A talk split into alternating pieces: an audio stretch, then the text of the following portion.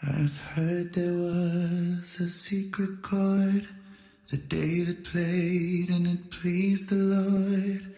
But you don't really care for music, do you?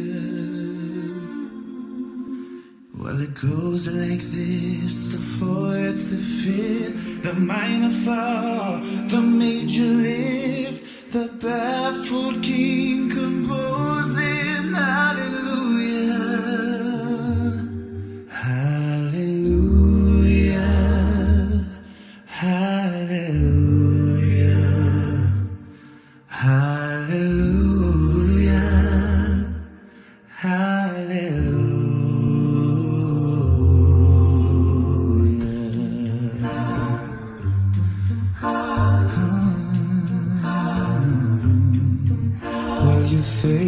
strong, but you needed proof.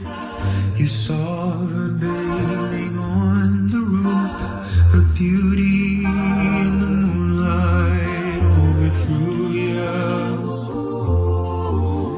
She tied you to the kitchen chair. She broke your throat and she cut your hair. And from your lips she